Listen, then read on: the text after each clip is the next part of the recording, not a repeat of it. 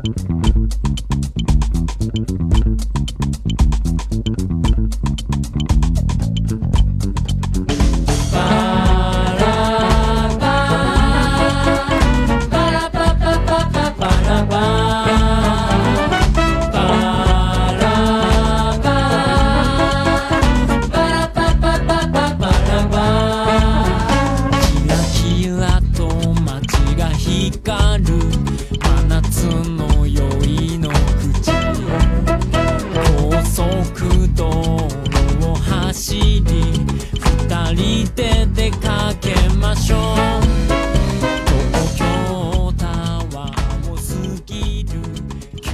大家好，这里是展开讲讲，今天又是我们的子栏目，懒得解释。然后今天是十月三十一号，所以我们今天来录十月的广播电视报。这个月比较特殊的是，三个类型的栏目，我们看的内容非常的严重的不平衡。这一期很奇怪的，是我们十月十五号刚录了九月，只有半个月时间就录十月了。对，所以九月我们录了两个小时，可能这一期。只有半个小时，应该也不至于。哦，聊起来就会发现你们挺能聊的，但我要被没被人骂划水了。对，上期王老师用光了自己的暂时一段时间的这个对整个播客的力气。对，然后这期要准备划水了。我们开始就还是从电影部分开始吧。但是这个月的电影，就是真的，我们我们只有一部电影可以放在今天聊，就是《少年的你》。然后这部电影我跟阿康都看了，然后阿康先说吧。我看了两遍，第一遍看完非常激动，就是我觉得我这个激动可能在于一个心态的转换吧。我觉得如果之前没有接触这个行业的话，可能不会这么激动。我看完之后最第一个感受是，它是一个真正的团队作品，你就感觉是曾国祥那个团队在《七月与安生》之后又出来了一个。非常高水准的东西，而他依然在进步。就这个团队的配合是让人非常羡慕的。就包括我们以前不是聊过浪漫体质的时候，我们也说过这个东西你很难去复制，是在于它所有人的审美非常高且高度一致。那我觉得曾国祥团队就给我这种感觉，而且他们在《七月与安生》之后去做了一个更关注现实题材的东西，然后还能拍得这么有质感，所以当时看完的时候，最强烈的感觉是非常激动。然后觉得是一个很梦幻的团队，然后而且我觉得曾国祥是一个非常好的导演，就是他是真正会运用画面、运用影像、运用声音来叙事的人。这个故事你你会觉得他他很有意思。你不管是《七月与安生》还是《少年的你》，它本身的故事都是一个很三流的文学作品，小说或者网络文学，可能都不止三流吧。对，但是它能让你，它能依然把它做到一个审美上很高的东西，就是。你看这个东西，你不会在意那个剧本，就你不会很在意。当然，它剧本上的问题你还是能看出来或怎样，但是他导演的功力能很大的程度上弥补这个，并且他的画面、他的摄影能牢牢的把你的眼球抓住，并且就是整个在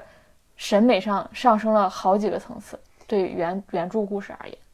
就这个电导演的电影语言很强，嗯，而且你能发现他很多小心思的设计，我有很多都印象非常深刻，比如说。高考试卷开封的时候，他下一个接的镜头就是那个挖土机去挖出那个尸体一样，就是他就很多这种镜头之间的设计非常有意思。然后他也很喜欢用特写，然后我看的时候就觉得，因为他那个色彩，包括不管喜欢用特写还是他整个那个调色，都让我感觉很像王家卫的电影嘛。但我之前对曾国祥完全不了解，然后我回来之后就百度了一下曾国祥、王家卫，就发现他就说王家卫是他的偶像。他拍电影就是因为非常喜欢王家卫的电影，然后一直非常想努力的接近他、靠近他。曾国祥之前还跟彭浩翔学过一段时间的电影，就是我感觉他成长经历还是他很热爱这个行业，并且感觉这个人每一步都得到了非常有效的指导，碰到了非常好的师傅。然后也可能因为跟他跟他是曾志伟的儿子有关啊，因为他也是演演员出身，演先演了很多电影，才自己做导演嘛。《志明与春娇》看过很多遍的话，可能会注意到他，他是春娇的弟弟，那个角色，就是他本身的形象很好，是可以演电影的。反正我就很羡慕这种人啊，就是小小年纪就有了自己的风格，又有天赋，又有资源，对对对对。然后整个团队搭建的也很好，也不是说又碰见猪队友那种，嗯嗯，然后也很会调教演员，嗯，然后我觉得宗那个周冬雨和易烊千玺的表现都非常突出，可能因为易烊千玺是因为就是起点低，大家都在吹易烊千玺了，但其实周冬雨是表现非常非常好的那个人，但是大家都把赞美给了，包括我自己也把赞美给了易烊千玺，但是这是这。但是，但是我觉得周冬雨凭借这个表演可以拿各种奖，都可以拿，绝对没问题。然后现在很难有各种奖。嗯，对，主要是没有金马了。没有金马的话，他我觉得他是可以拿影后的。然后易烊千玺也是可以拿新演员的。你现在再看易烊千玺，你觉得他，你把他放到 TFBOYS，你觉得他违和了？嗯，他放在那个团队里，他违和了，就就感觉他很不一样。反正我觉得他会成，他如果朝着这个速度下去，他就是巨星。王老师是没看是吗？你刚附和的挺像看过的，你知道吗？他在假装不划水，害怕别人吐槽他，很有心机。争取多说几句话。对，增加一些存在感。呃，我觉得这个电影其实前一阵讨论非常多，它大概有两个问题是大家会集中讨论的，一个是霸凌的问题，也是这个片子的主题；一个就是这个片子之外的抄袭的问题。关于校园霸凌这个主题，我其实觉得这个电影在嗯、前半段会给我感觉更好。就是它整个对于霸凌这件事情，包括刚刚说到的视听语言的呈现，都是非常好的。它尤其是最开始周冬雨看到呃同班同学跳楼的那个那一幕，那个冲击力都是很强的。但是在故事后半段，我会有点觉得可惜的是，他把重心放在了一个呃杀人案上，所以这个东西就把前面的霸凌的问题全都模糊掉了，最后也没有给出一个结论和答案。嗯。所以在后半段，他因为有比较多的几次反转，我会觉得有点多余。呃，尤其是在他们审讯室那段之后，就审讯室那段，其实我已经在努力的说服自己，这个剧情是可信的，因为两个未成年人在审讯室经历住了警察的拷问，这件事情本身就是会稍微有点不真实。但是因为导演拍的很好，所以我刚刚接受。结果下面一段又是要把这个事情颠覆，就是它依然还是要有一个相对光明和。正能量的结尾，所以我会觉得后半段有一点走神。但是不可否认的是，他的确在霸凌这个问题上拍出了一些之前我们在国产剧呃国产电影里面很少看到的质感。他真正去关心到了这个问题，我觉得可能是一定上一定程度上有现实意义的。然后第二个抄袭的问题，我也不是特别想多说这个问题。特别奇怪的是，这个电影这个电影原著的融梗和抄袭，反而引起了很多人对于这个电影本身的抵制。这个事情是之前所有的类似案案例里面都没有的。郭敬明也好，于正也好，他们拍的所有的片子都不会受受到这种连坐式的反应。但是这次《甄嬛传》和《如懿传》对对对这样的，对对，唐七公子三生三世十里桃花是一个已经被调色盘，就是虽然调色盘不规呃不规范，但是已经是被网网上所有人都知道的一个事情。但是杨洋和刘亦菲也没有受到这方面的牵连，对吧？之前所有的事情都没有过这么严重的一个倒推的事情，但是这次非常严重。那你觉得这次非常严重的原因是什么？我不太好确定里面有没有粉丝的原因啊、因为它毕竟这个电影有流量演员，有流量演员他就有对家嘛，等于说就是这个东西我因为我不太关注饭圈，不太清楚，但是也有可能是这次这个电影的口碑或者说它本身的质量特别好，嗯。呃，大家对它的好评特别高，招来的反对意见也就会特别强烈，嗯，因为如果它是一个很普通的悲伤逆流成河，不会有人关注它嘛，就是大家也不会骂它，就没有什么可说的。对，我觉得可能有这方面原因，但是这个呃之前的所有，就是一旦有人夸这个电影的任何东西，都会有人在下面说抄袭融梗，了解一下，我就会觉得这个东西大家根本没有把这个事情分开，就是一个电影的原著是否涉嫌抄袭或融梗，这已经是两个问题了，抄袭和融梗是两个问题，然后以及他翻拍的这个电影作品是否涉及侵权，也是另外的问题。然后电影作品侵权和演员去选择是否要选择这样的作品，也是两个问题。所有的问题都融到一起，大家又变成一个站队是或否的问题，我就觉得没有什么太大的讨论意义。嗯嗯，然后我其实除了这两个问题啊，我觉得最有意思的点是在于我非常，我看完以后非常好奇。先不说他之前经过了一轮整改嘛，就整改之后，其实他的改动不是特别大。就是只能能看出来，它是加了一些口型台词，对和后面的字幕，后面配音的一些东西，对，包括可能它那个时间的调整，就是放在二零一一年这个事情。我印象最深的是那个正义警官那一句，就是当时周冬雨说他不是还没成年吗？嗯就是说小北不是没成年，怎么可能判死刑？嗯然后后面他加那句话就是没有正义的表演，就是说未成年犯罪也是要负法律责任的啊这是这是加的是后期加上嗯去的。嗯嗯，对对对，就是类似，他应该只做了这样的一些修改。嗯但是，呃，比如说最后我们说的陈念会负法律责任这件事情，这个结果其实是因为我我能猜到，是因为主创肯定在创作之初就意识到了，就是我我们现在的审查环境是不允许有罪犯逃脱法律惩罚的这件事情，所以他们做了这样的一个结尾。我们现在已经非常熟练的知道了大概审查会有一个什么样的限制，我就很好奇，如果曾曾国祥或者说我们其他的创作者在一个完全没有这么严苛的限定的情况之下，他会创作出一个什么样的故事？嗯嗯，而且。对，而且有一个点是在于，嗯，因为我听反派影评他们有说那个，呃，悲伤逆流成河他们当时主创为自己辩解嘛，就说我们不能拍那么现实，我们拍一个三角恋是因为，呃，审查通不过。对，但是少年你明显就比他们想象的那种很细小的审查的范围又往前迈了一步嘛。所以我觉得很有意思的点是在于，因为现在所有人、所有创作者对于审查的这个敏感度已经很高了，所以我们已经没有办法去判定一个作品做出来它。呃，有这样那样的不足，到底是因为它真的受了审查的限制，还是说他在偷懒？就一开始大家都已经所有人带入这个前提条件在做对对对对，但是有的人是真的带入，而且真的是想要往前进一步的；有的人就是完全以这个作为借口，你就已经没有办法去揣测他到底是因为什么了。他做出来了就可以有可以拿这个东西当挡箭牌，也可以这个东西真的是伤害了他。就是这个事情，我觉得是很有意思。嗯顺着你这个说，我觉得他还有一点做得很好，就是因为曾国祥这个包括这个团队都是一个港台的团队，但是他把那个大陆的这个高考的氛围，我觉得做的还是挺到位的。这种压抑感会有很多细节，比如说我们当时也会根据考试成绩来调整你在班上的这个座位。嗯，其实他对整个教育制度啊，包括老师形象的刻画，虽然没有那么明显的去，呃，把它作为一个反面，作为一个嗯反面，它有很多挺我觉得意味深长的东西。嗯比如那个他们在换座位的时候，老师就说：“你们现在是根据这个成绩排名来换位置，但你们将来进入社会，你们可能连这个位置都没有了。嗯你现在可能换到教室最后一排，那你进入社会你可能直接被淘汰啊等嗯等。包括老师里面的很多老师的一些形象，包括他们喊口鸡汤式的口号啊之类的，就是你能感觉到他还是。”在这个范围内，没有把老师塑造成一个单一刻板，或者说，就是如果你去深思一步的话，你会觉得这些形象是有点负面的。嗯啊，对，再包括我还印象最深的是他写，呃，他把那个高考阅卷的过程整个视觉化，都展就因为我们之前都没有见过高考阅卷是大概是怎样的，就是怎么把你的答案扫描上，然后怎么给你答，我参加过高考阅卷，是吗？对 我也见过。哇塞，对，他是直到在电，当时就是高考阅卷点，对，他很多是在当时研究生都抽去改嗯，哦高考可能因为。对，在座的三个人，只有我是本科，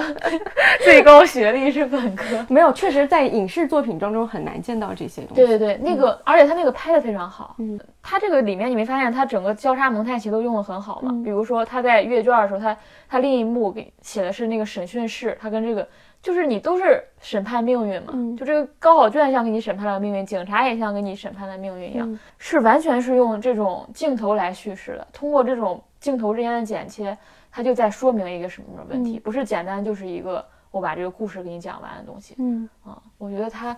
真的是很会当导我演。我觉得这个片子，包括刚刚说易烊千玺和曾国祥，都说明一个事情，就是审美好真的很重要。嗯，就是易烊千玺，我其实觉我觉得啊，他没有那么呃是一个天赋型的演员，但是他审美非常好。你从他之后不是发了一条微博嘛，就是讲这个片子的那个写东西对写东西，你能感受到他是读过书的，而且他的呃他知道什么是好的。虽然他可能做不了那种就是百分百的创造者去创造一个全新的好的东西给你，但是他能朝那个最好的方向去努力。那知道什么是好的。对对对，那你而且他对自己的这个事业有非常明确的规划，所以粉上他是一个基本上不会出什么大错的事情。他能够他为自己的这个演艺生涯负责，所以也等于对他的粉丝负责。所以他这是他可能跟其他的偶像不太一样的地方。最近的在这个片子之前的粉丝就变得特别多，我朋友圈里边什么年龄段的人都开始分了，我也不知道为什么。分易烊千玺对，，在这个片子之之前是吧？对他有一长段时间都是映照大的，对映照表现也很好，然后读书品味和他发 ins 什么这种，就是感觉就跟其他的年轻小孩不一样，这个是非常明显的。对我身边有些完全不会追星的人，经常就会就很早没在这个电影之前，他就会说，你知道吗？易烊千玺已经不一样了，就是他说你不管听他说话还是看他的表达，你就觉得这个人是很有深度的，嗯他不是一个浅薄的流量，或者是像一个符号一样的存在。嗯但是我觉得这个电影是把这种东西给明确的嗯，用影像记录了下来，然后展示在了所有人面前。对，因为以前只有你关心他的人，你才能发现那些细节嘛，你不关心其实发现不了。而且那个是没有一个画面的，对你只是说好，你看过他的几个照片或怎样，嗯不像这样你是镜头拉那么近，拉到这个人的脸上，嗯你发现这个人做表情或等等，他气质不一样了。对，这个人也挺神奇的，那么小都出道了，然后到现在好像好像他家里就是他妈妈从小对他的要求就很高，嗯然后也就是从小会告诉他，就是你要做不一样的人，类似这样的话。从小对他的就是比如说阅读啊或者其他什么什么方面都有有意的进行一些训练，我觉得可能也跟这个有关系吧。从小读的东西比较多啊，这种。是他当时读那个班宇那个冬泳是吧？对对对然后是带断货。对对对对对，相当于那个主播带货的这种效果。嗯，好的。这个月真的没有什么其他的电影了。还有就是《双子杀手》，对双子杀手我们已经聊了嗯嗯然后《少年真你》我去看了两遍，嗯，所以其他也没有看，没有什么院线片可以看。对，因为之前要上的《好莱坞往事》也没上嘛。因为我去看第二遍的原因，并不是说我多么喜欢这个电影，而是我觉得这个电影是你必须去电影院才能学到它画面呀、声音上这些东西。你就你第一遍可能你可能被故事带着走了，像我我第一遍的时候就很带入，所以看哭了什么的。但第二遍的时候就很冷静，就完全在看他那个画面怎么剪、怎么剪辑啊，什么就在学这些东西。它是很值得去电影院专门感受它导演技术的一个电影。嗯好的，那我们史上最短的一趴，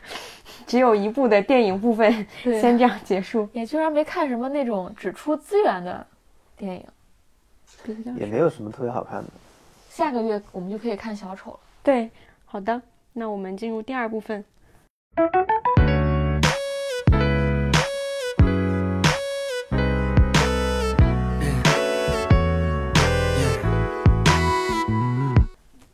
然后电视剧部分的话，我们可以先从一个，就是我觉得应该是这个月最红的一个电视剧，就是《现代爱情》，它现在豆瓣上的词条叫《摩登情爱》。然后这个片子，王老师看了一集，王老师讲讲吧，刷一下存在感。好的，谢谢给我机会。变得这么乖了，对我没看之前，我大概看了评论，我以为是一个类似于很年轻人的，说一个那个新时代的新亲密关系，对新，比如说新的都市的亲密关系，一个年轻人的这么东西，其实发现还是一个特别古典的故事，就是这个故事我不知道，因为他说是根据《纽约时报》上的故事改编的嘛，对对那我不知道这个是几十年代的《纽约时报》，我觉得可能是九十年代的《纽约时报》，或者是完全都可能会生产出这样的故事。它其实虽然里面有手机的元素，互相发短信息元素其实很少，他说的其实是一个非常古典的纽约客的故事。《纽约时报》最喜欢关注的那些。他其实关注的不是爱情的问题，当然我只看了第一集啊，我我不太确定，因为至少第一集他关注其实不是爱的问题，他关注是一个城市里人和人之间的互相关系的问题。就他其实写的是那个一个 doorman 一个守门看门人的这么一个故事，就是以前《纽约时报》经常有这样的故事，比如以前还叫 liftman，就是写那种电梯的那个专门按电梯的那种人，或者是什么。一个街道里不为人知的一个什么工种，就是《纽约时报》以前经常会做这种东西，包括特里斯本人自己也写了巨多的这样东西，都是六十年代的。你去把那个东西拿到现在来看，其实跟这个故事是没有什么区别的。他就是说了一个移民的，其实你要放大这个 DOMAN，你它其实没有展开啦，它肯定是一个移民的故事，一个它背后还有它的历史的故事，那可能就是一个像以前做一个小特稿或者一个小小报道的那种类型。那其实爱情只是包含在其中的一个一个元素而已，它并其实并不是在探讨现那个爱情本身的嘛，它是讨论纽约纽约人最喜欢讨论的话题，就是纽约人的精神，纽约人人和人的关系，然后。作为纽约客，我们怎么在这个城市里面生存的？它其实讨论的是一个城市的人和人之间关系的这么一个命题。当然，我不知道后面二三集之后，就是你你看了后面之后，它是不是有什么新的东西？就是说，对于现代的爱情的延伸的探讨。因为我只看第一集，我只看到了这些东西。它是一个读者投稿的栏目，嗯对就是读者自己写的，对嗯。明白？对我觉得我看这个剧，就是我刚刚想到四个字形容字这个这部剧就是小资情调，就是有的人会很喜欢，因为它特别像《真爱至上》呃，《纽约我爱你》什么，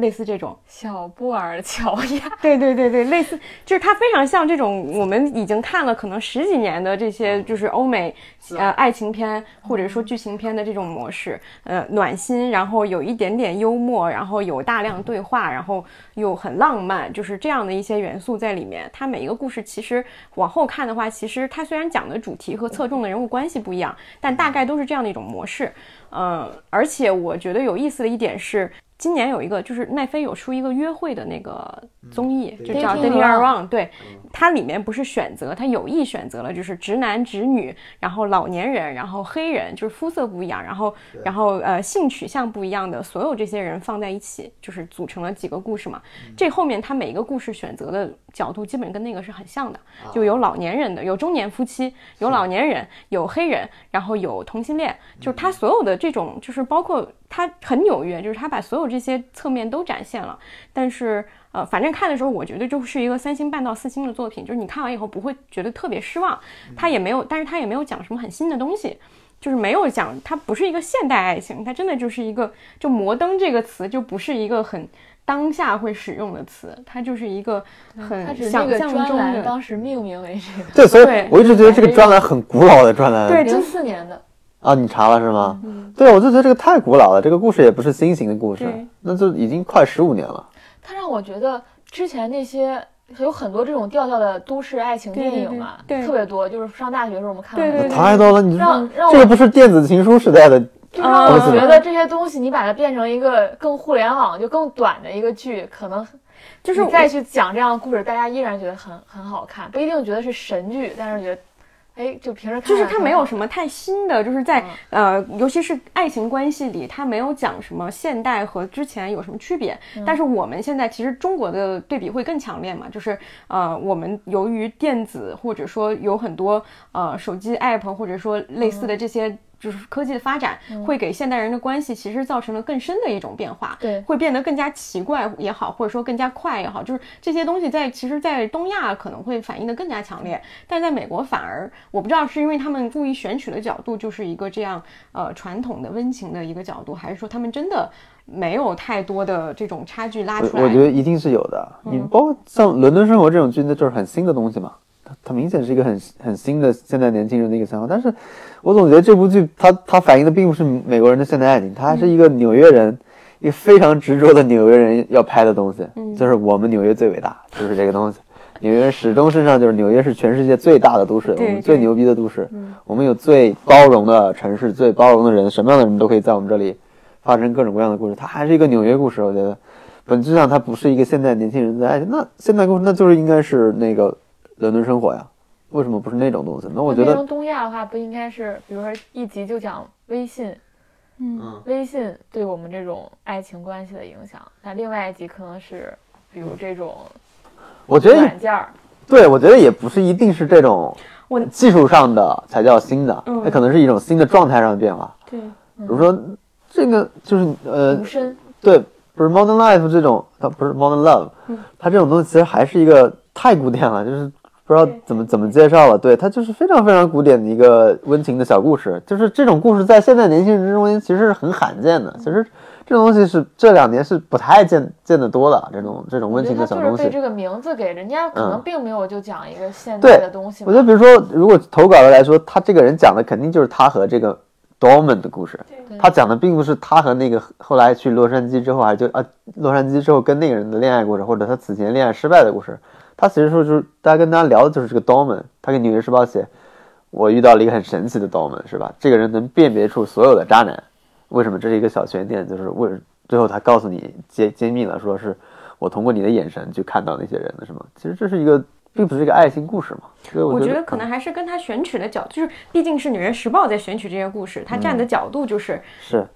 我们纽约是这样的一个角度，而不是从比如像伦敦生活，它虽然是伦敦生活，但它其实关注的是年轻人个人的困境嘛，对，这还是有出发点是不一样的。对，这个剧反正就是我还有一个明显的感觉，就是你没看后面啊，就是嗯这个剧里面最大的咖就是安妮海瑟薇，然后她的故事也是最不一样的，她的那一个故事是。感觉是花的钱是最多的，因为那个故哦。故事做成了一个有点像是歌舞剧，就是有点像那个《La La Land》的那种形式，它有歌舞，然后他也穿得很浮夸，然后他那故事是唯一一个从头到尾只有他一个主角的故事，其他人都是一对儿一对儿的，或者说虽然不是爱情关系啊，但是他也是好几个人一起的，但是只有他那个故事是从头到尾是他一个人的弧光，嗯，就非常明显，就这个事情就是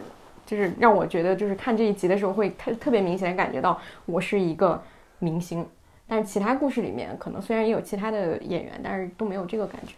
但这个剧已经续订第二季了，哦，这个我还挺吃惊的，因为我觉得这东西已我以为已经没有人看了，就是这种这这样的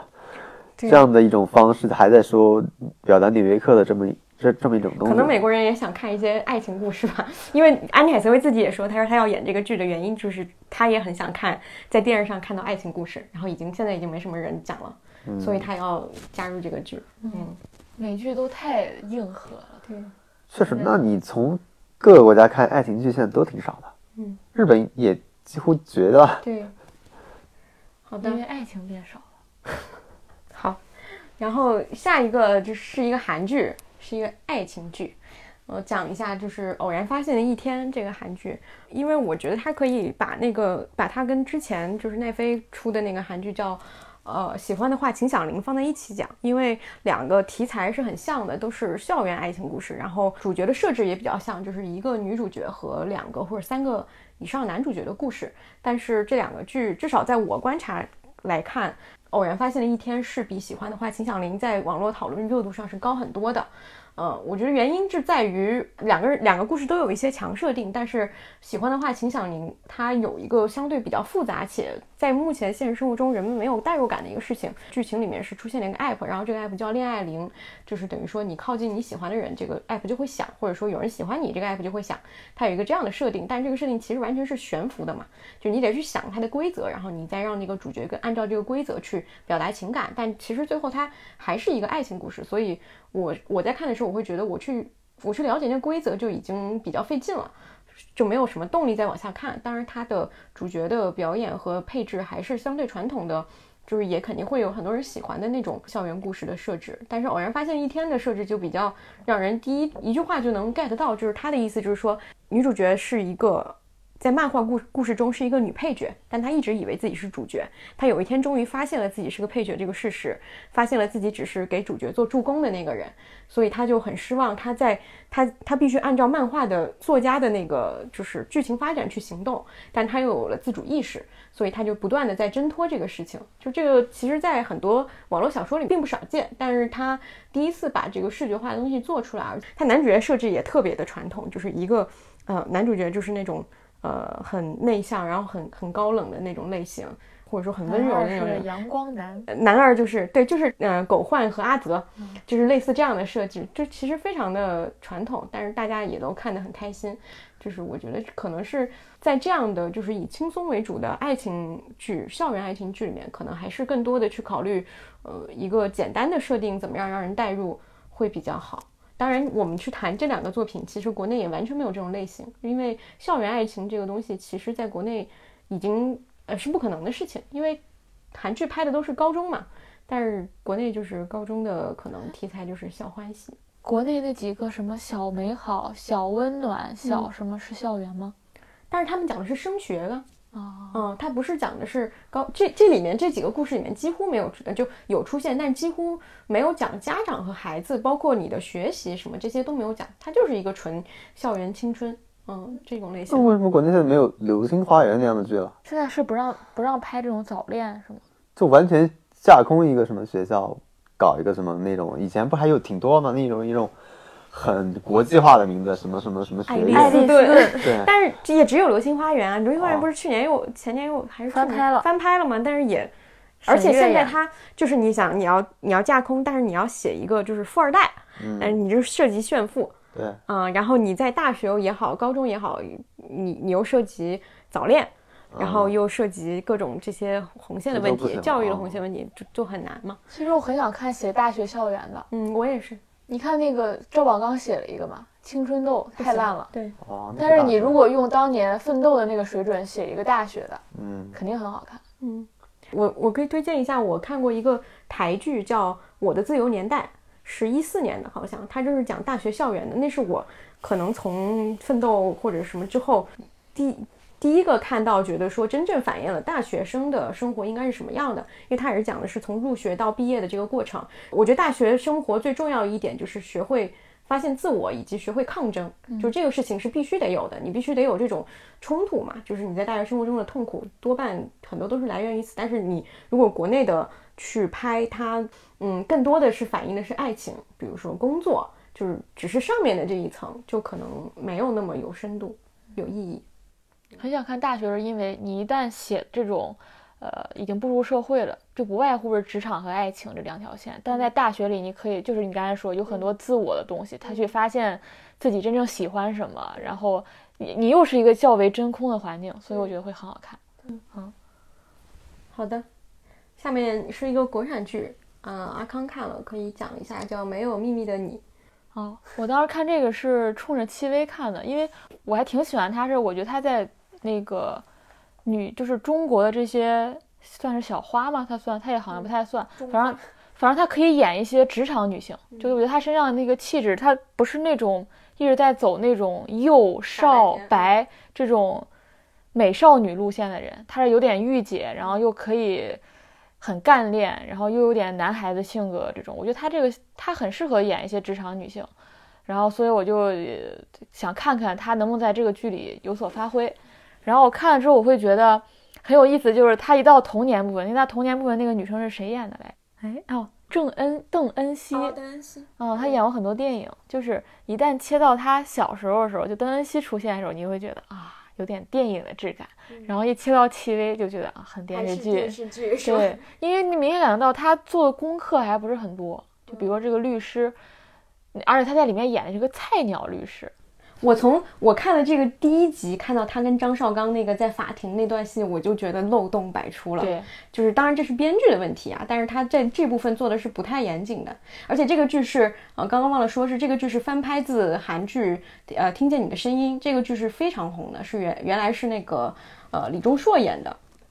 我觉得这个剧还是有点悬浮，就是他整就整个让人觉得挺假的，就他生不管他的职业还是他的生活环境，他跟父母的关系等等这些方面，你都觉得没有现实根基。比如他妈就开一个炸鸡店，然后是一个很夸张的女性，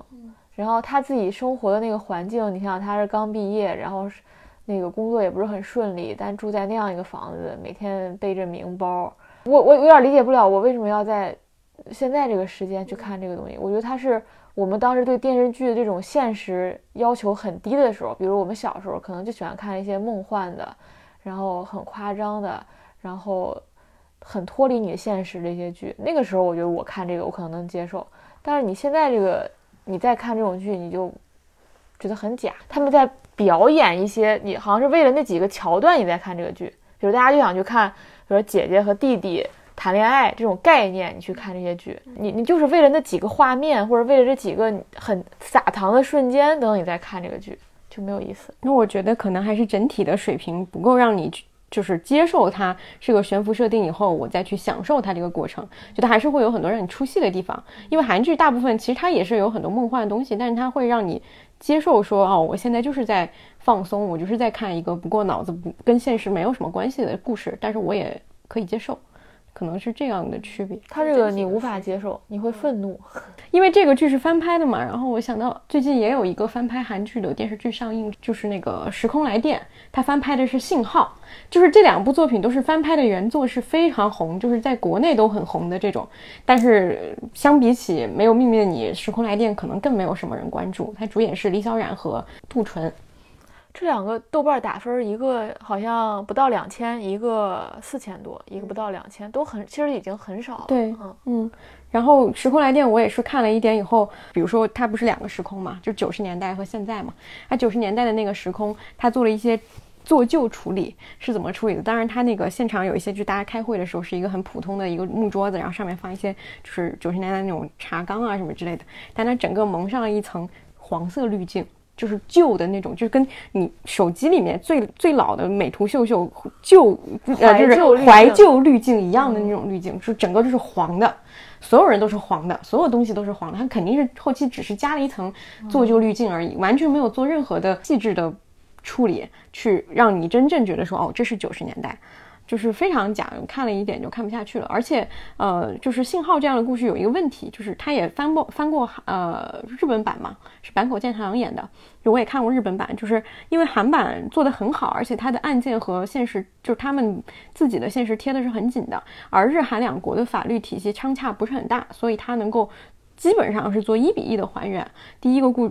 案件是完全一样的，因为它就有那个追溯时效的那个东西嘛，但是。我在看日版的时候，他拍的也还不错，但是我就在想，我为什么还要看一个一模一样的东西？我看这东西的意义在哪儿？当然，可能对我来说，是因为它也是一个外国作品，我就没有必要看两个相同的外国作品了。我不知道日本观众会不会觉得说，我看一个本土化的故事还是有意义的。但是这就是翻拍的一个很大的问题。如果它特别好拿来一一比一的搬用，那我为什么还要看一遍？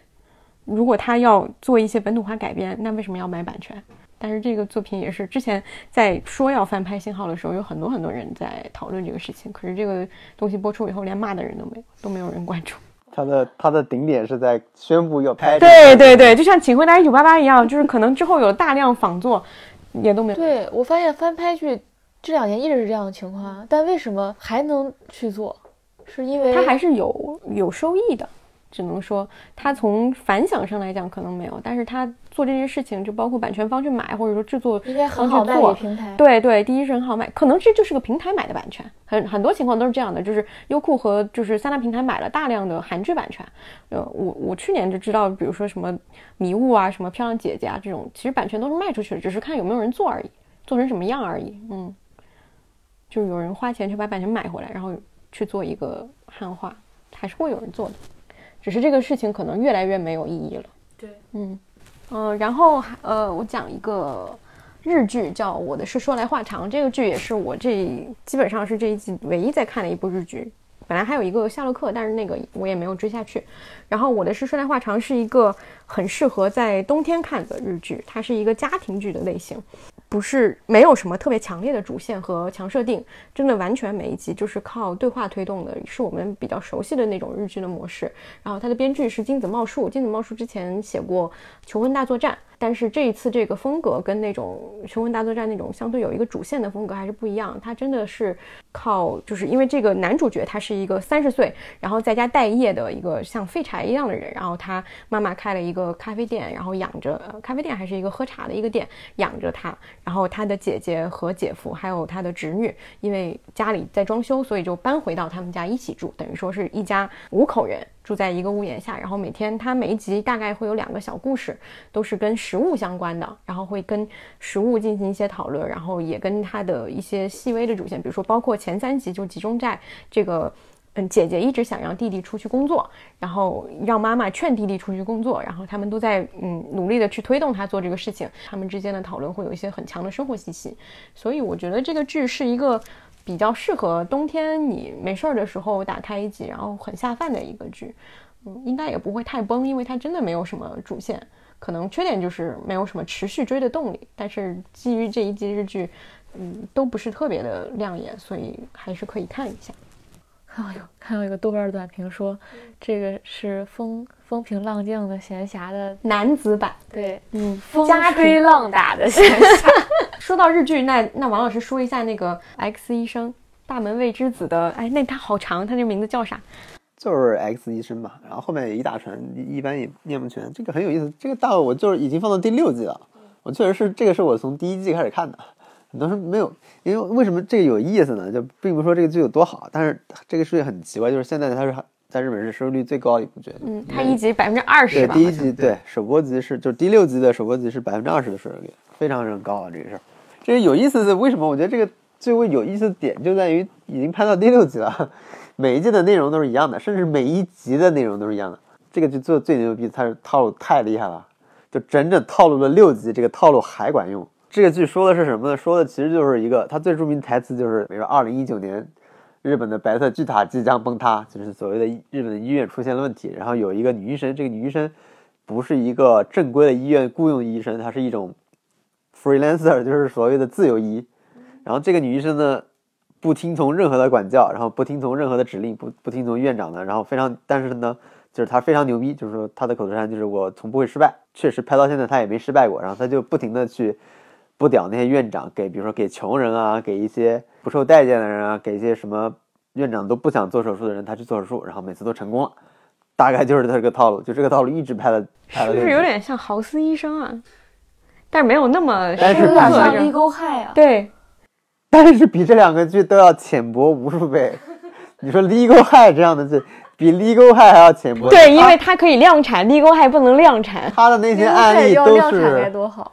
他那些案例都是非常非常浅的案例，他的所有的点就在于我什么都不屌，但是我牛逼，这个手术只有我能做成，然后去打脸，然后去。这也是一种爽文吧？但是日本人就非常把这个东西做的就是已经做到一种非常中二的地步了，就是而且他自己会套路自己了，甚至我看那个第一集，那个编剧自己都受不了了，他说这个台词我们已经说了六集了，我们就不要念了吧，就因为每次上来他都有一个那个大门未知子都会给那个医院一个表格，说哪些哪些这些事儿我是不干的，我只是医生，我只做以下这些事儿。然后到第六集，每一季开头都要把那个念一遍。第六季不念了，编剧说大家都知道了。他那个医生也是拍了六季的医生，那个医生说啊，这个事我听了六遍了，我就不念了。就 他自己也知道，观众也知道，但是有意思就是里面人物的东西都很，你知道吧？日本的那种中二特质非常强，每个人都很有意思，表就表现的也很夸张。比如说以前演冥王的那个演员忘了叫什么了，长得像鳄鱼的，就老是说他长得像鳄鱼，就他到老在里边表演一些很夸张的角色，就这很好笑。就里边的角色其实都是很有名的角色，就都都去演配角，包括那个老头我也远藤忘了。宪一，对，远藤宪一就是那个冥王的那个，什他就么田中圭，对，很滑这个角色。反正这个大门未之子就是那个谁演的嘛，对，他的那个身价现在非常高，就是因为他拍每次拍这部剧的收视率都贼高，所以我觉得这是一，我觉得如果没有看过的可以去看一集或者看一季，你就知道他的套路，然后你就你就想想这个这个套路用了六集还没有过时，我就觉得感兴趣的人可以把这个套路学好。这个套路真的，我觉得是一个非常管用的套路。那你觉得为什么这个套路能用这么多遍，观众还没有厌烦？就是我刚刚分析，就是一个这个套路确实有效，就是作为一个这种类似于我实力实实力很强，我不我不怕任何人，我可以做自己想做的事儿，这是一个，就是一个女医生这么一个。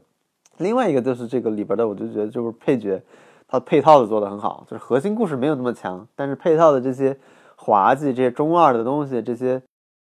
我自己觉得后来大家可能已经不把它当电视剧看了，它当综艺看。啊，它就是你知道它接下来将会发生什么，你看这个剧没有任何压力，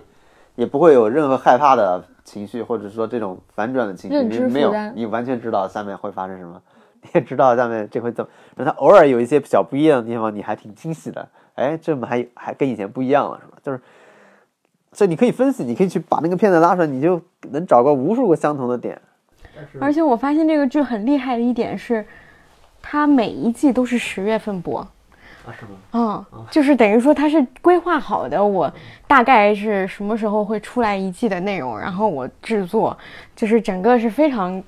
流水线的，那那那个那个央视的那个也是，它已经第三季，它是每季都是九月二十八日播，然后他就是要打这个冬季档，然后温馨家庭剧这种，嗯，对，也有这个可能性。但我觉得，因为日剧很少像美剧那样有呃，就是好几季的规划，所以我觉得这个确实应该是代表着一种模式的可行性、可复制化的一个东西。因为我看过米仓凉子还演过一个律师题材的一个，也虽然评分不高，但是也没有做第二季，但是也估计是差不多的模式。因为日本人就是喜欢看医生和律师这两个职业的剧。然后，呃，最后可以说一下，也是也是两个韩剧，但是一个是本来上一次九月份可以聊，但是上次忘聊了，正好跟这次放一起。就是我最近看了一个新的韩剧，叫《VIP》，是那个张娜拉演的一个剧，就是比较有意思。因为张娜拉这个人物，嗯，我们之前很早就是很多像我们这样的人，就是小时候看韩剧，对他对他都很有印象。他呀，蔡琳啊，还有什么？中国拍了很多他是他还上过那个北京呃欢迎你，他他好像还在里面出演了。就唱过一句，就是他当时真的是在中国很红，他是少数的那段时间在国内也非常混得开的一个女演员。整体来讲，就是在韩国红到现在还能当，就是她这个年纪还能当女主角的不不是特别多。像她那一批来看，她现在她今年已经三十八岁了，但是去年她演的啊《皇后的品格》是去年的应该是收视率冠军，她也是演女主角。所以今年她可以选择在 VIP 里面，她这次演的又跟之前不太一样，因为她的长相非常限制，她身高和长相，包括她的嗓音，都是一个偏少女的一个风格。但是她，嗯，这次演了一个职业女性，就是有很多韩网的评论都说他连嗓音都变了，确实有声线有压低，然后这些方面也能看出来他做的努力，再加上他就是保养的真的很好，就是看不出来他现在已经就是快要将近四十岁这样一个年纪，然后这个。剧本身比较有意思，就是它又是那种，第一跟财阀相关，第二跟爱情就是悬悬疑爱情相关。它有点像福斯特医生，就是呃张娜拉演的这个女主角跟她的老公两个人是工作关系，上下呃上司和和下属。但是在第一集结尾就等于说他有一个悬念，就是他收到一条短信说你的团队里面有。你老公的女人，他们这个团队是一个为什么剧叫 VIP？是他们这个团队是一个百货公司，专门服务那种富人阶级的一个，就百分之一的 VIP 的这样一个服务团队。他们专门给有钱人提供，比如说高级餐厅的定位啊，比如说高级奢侈品的定制啊，或者说是订货啊、送货啊，就类似这样一些民众特别爱看的跟财阀生活相关的一个一个一个团队。所以他又兼具了这种财阀的这些故事的猎奇性和呃。就是悬疑爱情的这个悬念感，所以我看收视率应该也还不错。所以这个题材，我觉得也是属于那种每一季都有的，不怎么过脑子，但是还蛮轻松的东西。嗯，然后我觉得可以放在一起讲的是上个月要聊，但是忘聊的《优雅的家》，它也是一个，就它比呃 VIP 要更类型化一些。王老师可以讲一讲《优雅的家》这个剧特别和有意思的地方。因为我没有看完，我是看前几集觉得挺有意思的。但你已经知道结局 啊？对，我后来是专门去看了结局。因为这种片子，我理解就是，它最好看的地方就是你要足够狗血、狗血，足够反转，足够去打脸，然后足够的去那种装腔作势的东西，其实是一个，因为是韩国财阀剧最有最有意思的东西嘛。因为它这个好像跟以前不，因为以前我看的不多，但最有意思，它设置了一个所谓叫 top 的组织，就是所谓。呃，财阀里边服务财阀的一个精英组织里边有前检察官、前律师、前任什么媒体人、前任这种天才计算机专家，然后他会帮富人摆平所有富人犯下的错，然后他们就会，所以第一集我就觉得很精彩，这个事儿就是有这么一个组织去解决它。对，你大概以为是写这么一个，对，本来我以为他是写这个组这个组织，对这个组织然后怎么怎么怎么去。它其实这个组织就是韩国财阀只手遮天的具象化，对对吧？就是它就是具象化。对，他专门每集就是说这个组织怎么以一种什么样的方式，非常浮夸的方式解决各种问题。结果发现还是其实是还是一个财阀的家庭剧嘛，复仇的复仇的剧，就还是一个很很传统的传统的东西。嗯，就是我，然后我觉得没有那么大意思吧。但他这个剧的，因为 正好看这个剧放的时候，其实是那个 Melon 在放的时候嘛。因 为这个剧的收视率，你跟这个《Melon》一比，就差了很多嘛。就你发现，大部分人还是爱看这种东西，很古典的套路。对，谁谁谁的妹妹，谁谁的女儿，然后又突然又变了。本来是母，本来是这个父女关系，后来变成了兄妹关系，就这些东西。然后无非是谁又杀了他，历史上谁把他妈又杀了，然后又是一个悬疑，然后又怎么解决，然后又有一个正义的律师形象，这些东西就很传统了。看。看到中间我就觉得没多大意思，但是前面那些装逼的部分我是很喜欢看的，这种特别是开头那种财阀犯到错完，他们迅速行动，各种对清理现场、操纵热搜，然后后备箱一两两箱的钱是吧？给多少是拎哪个箱子？你觉得这个很有意思，你就很想看富人是怎么搞这些事儿，然后富人出出去很拽的样子，我觉得那是有意思的，但是后来就变得很。单调了，他不太描写那些东西了，其实是就很少嘛。因为我我理解财阀剧最好看的就是，比如说这种，首先是家庭纷争是一个，然后就是董事会战争这种也是比较容易装逼的，然后就是什么面对公众的一种装逼的东西，反正大部分就是这些。但是我觉得他最后陷入到了一个家纯粹家庭的那个。斗争了吧？那就就不太有意思了。我发现刚刚我们上面说，呃，日本观众就是喜欢看律师和医生剧，但是韩国观众就是喜欢看财阀剧。就这已经的超级英雄是 打财阀的人，他已经变成一个类型固定下来了。因为做这个类型就是大家都知道，但是依然会很有很多人会去看的一个东西。哎，你说，你看。你看中国就是不想让你看什么，他就能打压什么。那你说财阀如果是韩国一个非常重要的政治力量的话，他为什么不禁止别人写 打财阀的剧？触动，我觉得就触动不了根本，这就是很表面上的东西。就韩国人对财阀态度就是既打又爱啊。你一方面想打他，一方面所有人都想成为财阀里的，都想加到财阀里边。对，大家都都都想要成为，而成为不了，又好奇他们到底是什么生活的。大家其实看那个不是看打，他看的还是展现他生活浮华的那部分。想象当中，你们看《小时代》嘛？那我们的电视剧部分应该大概也就是这些。好的，那我们进入第三部分，综艺的部分。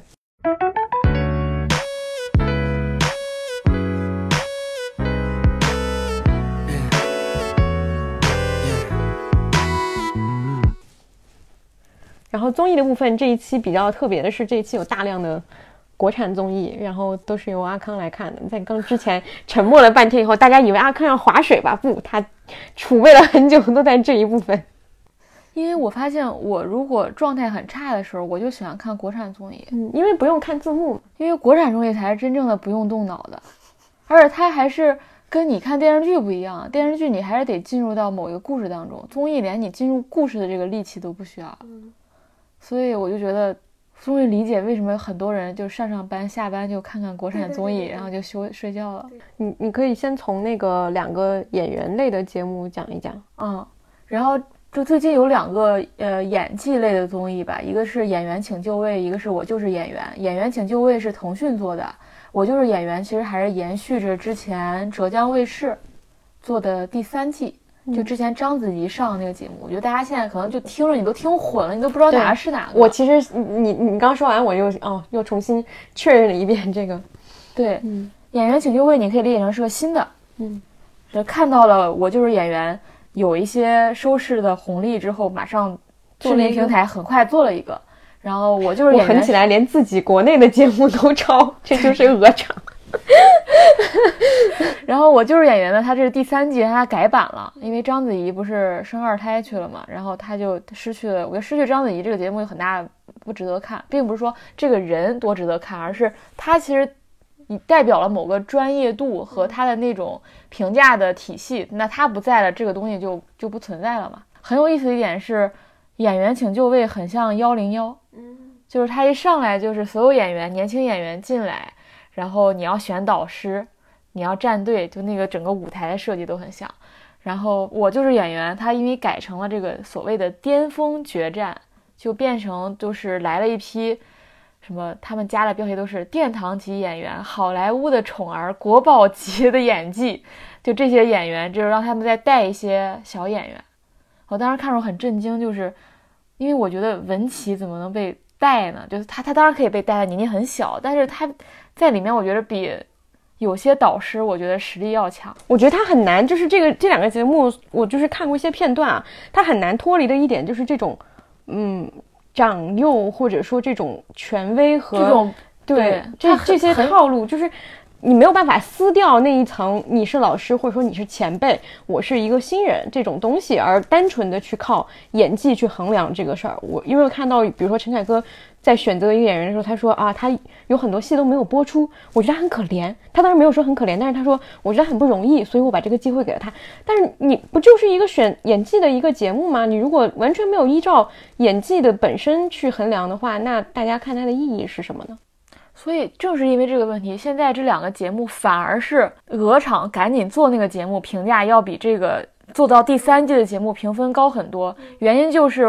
失去了章子，刚才说了失去章子怡那个视角之后，他又变成了一个很讲就是长幼这种排序，又很讲这种就是一个老戏骨和新演员的一个其乐融融的一个。对，而且它变成了一个很浮夸的、很夸夸的花花群的东西。你能明显看到，就是他们有一些桥段演得很差，但因为他是所谓的导师在演戏，然后就要不断的去表扬或等等，就。没意义，完全没有意思。所以他现在评分五点多。嗯，但我我会一直看那个演员请就位那个，虽然我觉得那个节目有各种问题，他那个节目有一个很好的思路是打开思路，是因为我看国产剧很少，但是你看演员请就位，你能快速的去认识市场上现在有哪些还不错的新演员。嗯，你能，因为他那个布景搭的非常好，他不是不是在是在一个舞台上表演，把一个话剧表演。当成一个影视剧的表演来评判，他是真的搭了一个实景，不是说在舞台上表演，是直接拍。嗯，然后呢，我只是在舞台上有一个大屏幕把它播出来，就我们看的是成品，不是一个现场表演嘛？它是现场表演，但是它不是让你直接看到那个现场表演，而是中间隔了一层就是它是有它是有景别的嘛？对，它是有导演。有摄影机，有不同镜头的组接，你看到的是一个现场直播型的表演吗？就《幻乐之城》那样吗？对，啊，但它不是在后台，它是在舞台上搭了个景，然后，然后中间一堆摄影师在拍，然后上面有个大屏幕，你是直接看成品。对，但是演员，我就是演员，还是将来，还是之前大家诟病的那一套，就是你在评价是个影视剧的表演，但你又放在了一个话剧舞台上，它就会出现这个问题嘛，这个评价体系的问题。那我觉得演员请就位很好的点就是，你真的就能去认识一些新演员。我觉得还是有一些有演技的演员的。那你之前如果你没有看大量那些，因为他们之前能演的戏也很有限嘛，就国产剧也很多都是古装剧啊、甜宠剧啊，你不一定去看。但那些演员，我觉得有些还是挺有演技的。就这是一个去发掘新演员的一个很好的方式。确实，如果说。水平很一般的话，很难在这个通过这个节目获得什么好处，反而是暴露自己的短板。对，我觉得没有很多。我在我我专门开了个微博在列，就是每每有一个我觉得还不错的人列上，已经这么多期了，可能也就四五个人，最多四五个人还不错的，剩下的都是那种排除的，就不是说剩下是一般的和不差的，剩下就是不能用的，对，不能用的。那下一组是《幸福三重奏二》和《做家务的男人》。我觉得《幸福三重奏二》挺值得看的，因为《幸福三重奏一》我就挺喜欢的，因为我觉得他嘉宾选的蛮好。然后上一季的时候，我当时觉得这个综艺有种日剧的感觉，就他，因为他是把三个家庭就放在了一个，呃，算是郊区的一个小房子里，然后你们没有一个强设置，不像是之前一定要你去玩游戏、串门儿、做这做那，他就是把你放在这环境里，你就。每天自己三食三餐吧，你们就，所以他就有点日剧的感觉，就那种很家庭氛围的那种，那种不作为感。你们日剧，他有时候不会给你写很强的那种场景，就是一个氛围的东西，一个状态的东西。我觉得他第一季的时候有做到这一点，尤其是蒋勤勤和陈建斌那一对儿，我觉得非常好看。因为陈建斌那个性格，因为他做一个四五十岁的中年男人，然后他就身上很有那种。日本中年男人那种有有一些龟毛，然后又很好玩儿。当时我就觉得他很像光生嘛。然后我看这一季的时候，因为他们有点对标上一季，来请了三对嘉宾，一个是朗朗和他的老婆，是一个混血混血，然后是德国和韩国混血，其实没有中国血统，也不会说中中文，但是他说了一口流利的东北话。然后还有一对是陈意涵和她那个导演的丈夫。当然大家不是都对这一对搭配还是挺。意外的嘛，就是这个这个男生为什么能娶到陈意涵什么之类的，然后还有一对儿就是张国立和邓婕，就这三对儿都是大家对他们有好奇心的。首先，你他们之前没有过度的影视化，不像有些夫妇上了 N 个节目，比如说那个向佐和郭碧婷，他现在出现在任何一个节目里，我都会自动屏蔽。就他们首先他是有新鲜感的，第二是他这个节目本身的设置就是一个导演组不作为的节目。就我特别害怕，就是中国的综艺就是太作为，你知道吗？就是我一定要去自己加戏，给你设置游戏，给你设置场景，因为很油腻或者就很很不懂。但是你不作为的时候，反而就有一些有好看的东西出来。然后，就挺好看的。然后那个嗯几对夫妻都很有看点。然后这陈意涵是一个晚上，他们他们夫妻俩晚上八点就要睡睡觉，天哪！这么养生？非常养生，非常运动，非常元气，然后随时都能开启小剧场。然后张国立又是那种六十多岁了，然后写毛笔字逗鸟的那种。对，然后邓婕就种郑花什么的洁唱歌的时候，他在旁边玩那个陀螺，那段我看了，然后抽陀螺笑死了，特别好笑。就是这个节目我会追下去，就我觉得很好很好。就是我我有时候我看一些国产综艺，我不会觉得它就不没法跟国外的比或者怎样。我觉得它你只要选对人，然后你不去过多的加戏，你尊重就是真实的东西自然流露出来，你还是能做出很好看的东西。你本质上大家还是爱愿意看自己国内的东西的，就是那种人的文化，你其实对，就是对张国立邓婕的了解，其实你是比那些韩国的人强很多很多的。你完，你比如你知道张国立拍过哪些戏，你知道他们俩之间有有什么事儿，对，俩人开始在那个屋里唱那个《康熙微服私访记》的那个主题曲，我眼泛泪花。中国嘛，这个就是很很古典的中国的东西。所以其实对你不要做太多妖，就你完全的真人秀，然后你你剪些辑，你把节奏剪得快一点，其实就非常好看了。就是不需要去做故意做，比如做一些冲突感啊，做一些撕啊，做一些所以这个节目的好处就在于节目组没做太 多事儿。对，就是这样。然后做家务的男人，我想放到一起讲，是因为他是一个，因为现在好像国产很多综艺是要求你必须加演播室的，然后你要加演播室的问题就是把这一段儿给上升一个升华一个高度，比如说那个我家那闺女等等，你要讲一些，哎呀，这个现在年轻人的这个婚恋问题啊等等，把父亲老父亲请出来，就他加了很多这种演播室很烦人的这种硬要上高度，上这种呃思想道德课的这种环节。那这个节目我觉得好处就是那个演播室是一个拆台的存在，就是它反过来了，它没有去给你上升，它反而是很搞笑，然后去给你拆台，去给你解构一些东西。好，里面比如你秀恩爱秀得很夸张。比如你要放到一个上升高度的节目，就一定说，你看人家这种拥有家庭多幸福，那这边就是太恶心了，不能看，是不是？就是他是因为他那个演播室里面请了傅首尔和李诞，这两个人都很会解构，然后再加上他，这就是那个做家务男人请的嘉宾啊，还有他因为设置有这种，比如说跟父母的，然后跟你的好朋友的家庭，还有这种夫妻家庭，然后再加上就朱丹这种有点奇葩的家庭，所以它就很多元，就很有意思，就是。我觉得也是一个很可以放松看的剧，就是没有我我特别害怕就是那种综艺给你上高度，我觉得你不上高度，就是你去解构它，永远比你上高度要好看。他上完高度以后就会带一个热搜话题，什么父母催婚巴拉巴拉巴拉，什么年轻人吵架巴拉巴拉巴拉。对，就是不要想着老是想去教育别人，你就是综艺节目，你就让大家看得开心。嗯，你要就是清楚自己的位置，还没有到可以教育别人的地步。对现在很多综艺就是就是加演播室就开始教育别人，我觉得这两个综艺好处，一个是节目组不作为，一个是节目组不上高度。就是就是都是做的少，就是好。节目组要听我们的播客，肯定要杀了你。我觉得，你最大贡献就是你什么都不做。就是因为我觉得，就是并不会说中国的那些明星夫妇就没有韩国那名夫妇有意思，对吧？嗯，就是你的材料都是有意思他们还是做了一些事情，他们选对了人嘛，对对吧？嗯，可能人家也是有选择性的不作为。嗯，我这样说有失偏颇，但是意思就是那么个意思。就这两个综艺，我觉得就是特别在国产这些综艺当中比较特别，就节目组有对自己有清楚的认知，很棒。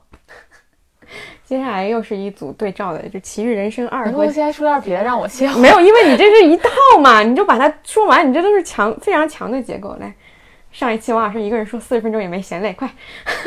下一个是《奇遇人生二》和《仅三天可见》，这俩我放一起是因为他们都是纪录片模式，就是半纪录片半访谈，类的吧？对，都是访谈，但是它采用了纪录片的模式，其实就很像以前就王老师他们做稿子的时候要跟采访对象，比如跟个一周，我跟你去，比如你去参加活动，我就跟着你去；你去哪玩，我跟着你去。你中就是用间插访谈是吗？啊，中中间插一些这种，我们坐下来静静聊天不。是十三幺吗？十三幺也算，但是许志远老师很难配合别人，这里面他会真的配合。比如说谢娜，她三天就去长沙录节目，那、哦那那个姜思达就跟着跟跟跟过去了。了，是这样的，就是许志远采访陈冲，只有在陈峰在国外的时候，他才会跟过去。陈冲做活动，许志远是不会去的。就是他那个纪录片的成分还是太少了，就它跟十三幺还不太一样。然后那个《奇遇人生》就更纪录片了，就是我跟你约好，我们一起要做个什么事情，比如你有一个愿望，我你想去骑行，对它，呃，奇遇人生更多的是会加入一些别的事件性的东西，就是我在做这个事儿的过程当中，我来采访你，我们俩有一个共同的目的。对，这两个还不是很，还不是很，不是完全一样。三个程度都不一样，对程度最高是奇遇，然后才是对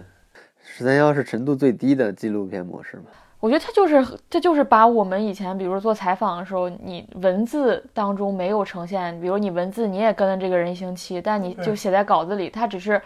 同样的，他也做了这些采访，他把它变成了一个视频的东西。嗯但是我比较好奇的一点，正好是《其实人生二》的，就是目前的选择的嘉宾和《仅三天可见》的第一期嘉宾，其实都属于那种大众评论不会特别高的人。对但是呃，就是我们传统会觉得说，做访谈节目，如果你遇到一个特别能聊的对象，那其实是很好的，很或者其实你你遇到一个非常坦诚、非常愿意卸下自己防备，然后袒露内心的人，对，这个是好看的。对那我就想知道，他现在选的这几个人，好像不是那么会容易坦诚的人。那这两季特别效果，这两季特别有。有意思的就是，像《奇遇人生》第一季，他就选那些看起来明星里比较异类的人。对，春夏呀、李诞啊，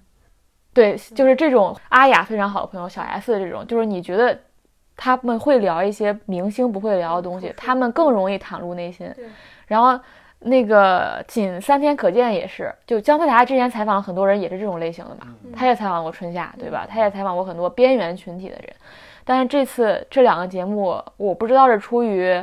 你做第二季了，再或你做新节目了，你有更大的野心，你想拿到更多的赞助、更多的投资，还是怎样？他们这一期都是走了家明星路线，纯明星路线。当然，《奇遇人生》后面也有周迅这样的人，但是《奇遇人生》的第一季就是 Angelababy，然后《仅三天可见》的第一期是谢娜，这两个人很明显就是长久做明星，以至于他们说的话你已经没有太多的内容，然后你也觉得他很难，尽管他们已经在一定程度上真实了，但你依然不会去相信这个是完全的袒露。但我依然觉得这个这种也非常值得看。这个看点就是你把一个非常袒露的人和一个不那么袒露人放在一起，它依然是好看的，因为你能觉察到，比如说姜思达这点非常好，他直接就对着镜头说：“我就喜欢那些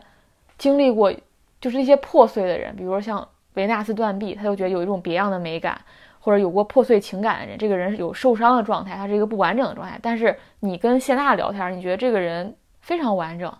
然后他没有不满足，然后他很乐观，然后他的一切解读的都非常简单。但是你跟这样一个人聊天的时候，他会有那么几分钟是卸下防备，或者说呈现出他的复杂性，就他并不是他口中所说的那么简单，那么乐观，那么对人生一切都看的。就是很简单的一个人，我觉得那个瞬间你捕捉到就很有意思。《其实人生》也是，Angelababy 她在那个节目里太难受了，她完全骑不下去。那个节目那个第一季你，我我非常支持大家去看看，你应该去感受那种复杂的感受，就是她去跟一个老爷爷一起骑行，她每天都跟不上，然后她就坐车追这个人，就这个人早上八点出发了，骑了一天，然后呢，他十点可能才起来，然后呢，老爷已经走了。那他怎么赶上？他又不愿意说这个任务到此就放弃，他就开始坐汽车，汽车开了一天，开到晚上五六点到了，然后追上他了，就日复一日，每天这样。然后最后那个总导演说：“我觉得你们为什么总是这样？”总总导演忍不住了，说：“为什么你们总是这样半途而废，然后打退堂鼓，然后一趟一趟的追？你觉得这样我们做一个节目还有意义吗？就是我们做这件事还有意义吗？你没有在骑行，你每天坐汽车。”你你坐汽车坐了三天，然后你录这么一个节目，然后呢，所有人都在配合这个人完成这个过程，然后你还要假模假式说一些，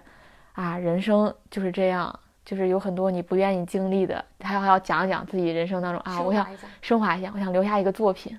然后我觉得自己我不想给大家留下印象，就是我是一个明星，然后我老公很爱我，就就就是你你你，我不我不觉得说你必须坦诚的人遇到坦诚的人，你一个很会采访人要碰到一个。就并不是说彼此坦诚那个过程才好看的。你遇到一个很难搞的人，但你还要把这件事情完成的这个过程也很有意思。我觉得可能大家一开始对他们建立的标准就是《奇遇人生》就是一股清流，所以觉得你不应该请到 Angelababy 这样人来上节目。所以《奇遇人生》第一季好像能上九分吧评分，然后这一季就是因为 Angelababy，然后大家打可低可低的分儿。嗯。我看到有一个采访，就是采访这个赵琦嘛，就是那个总导演，他两季都是他。他有人问，就是有很多人都问他为什么要选这位，反正他们说的倒是很冠冕堂皇，就说我们节目还是有更多的包容性，我们要呈现更多不一样的人。然后他自己有说一句话，我觉得非常好笑，他说：“我觉得杨颖还是有一定的反自我反省，他意识到这个年纪不能再像十年之前那样工作了。对于未来十年到底怎么样，他可能正在思考。就是一个，就听你说完刚刚那段以后，我觉得他有。”嗯，他有他他意他可能意识到可能不能这样了，对，但是他不愿意为此做任何努力，对对对对对，他的努力就是努力一天，他就觉得不行了，对，就是我觉得你说刚刚说那个剧情就非常像他现在的情况，就是这个事情就现实是你需要八点起来去做这个努力，但是你就是没有办法八点起来，你就是十点起来，然后你坐汽车就是你有一个。后备方案就是你如果不做八点起，你也可以十点起再坐汽车。这个东西就是被人说而已，但是你还是可以把这个事情完成下去，你还是可以继续这样走下去。只是这样对你不好，你也知道这样对你不好。可是就是因为坐在汽车里舒服，那你就选择继续坐汽车了。嗯，就是这样的一个。他坐汽车里面没有跟着他拍吗？拍了，但拍了很很少很短，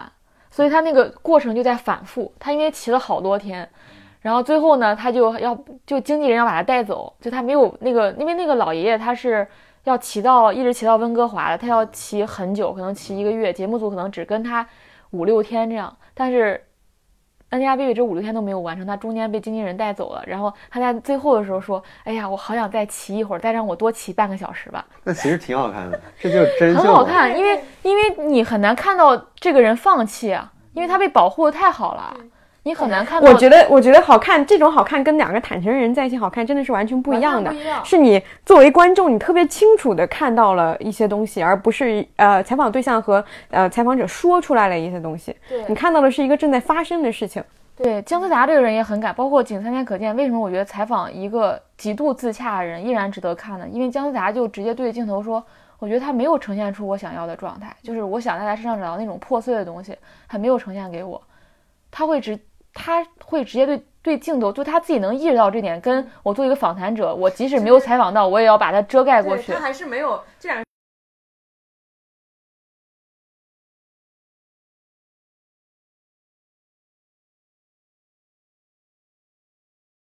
然后我看《其实人生》时候，我觉得最可怜的就是老徐，就那个骑行的爷爷。嗯，是。我们河南人，哇，终于曝光我的习惯了。然后这期之后，大家千万不要再留错言。然后呢，他其实就是我按部就班，每天我要睡多久，每天要骑多少公里，我都是有过精确的计算的。我要多少天之内到达某个城市。但是因为这个节目组，因为 Angelababy 的加入，他好像被打扰了，对他这个行程也被打乱了。然后他比如说要在郊外搭帐篷，那 Angelababy 就说我不想在这儿睡。因为没有洗手间，所以我不想在这儿睡的，就是非常值得看，千万不要因为是安家贝贝你就不看了。我从另一个角度，那就太值得。就以前我们去做采访，就是我们刚才也提到，两个互相坦诚的人是很容易写一个很很好的报道嘛。但是如果是一个是这样，就是我去跟着采安家贝，那我这个这样就是完全呈现这么一种现在真人秀能呈现的东西是不可能的。我肯定还是要写个冠冕堂皇的东西出来才能发出来嘛，因为文字稿是没有办法去呈现这一面的。但你发现，不管是《奇遇人生》还是那个你刚才说的姜思达这面，其实都做到原来纸媒或者文字报道做不到的事儿。就是姜思达可以坦诚的说，我没有这个采访是不成功的。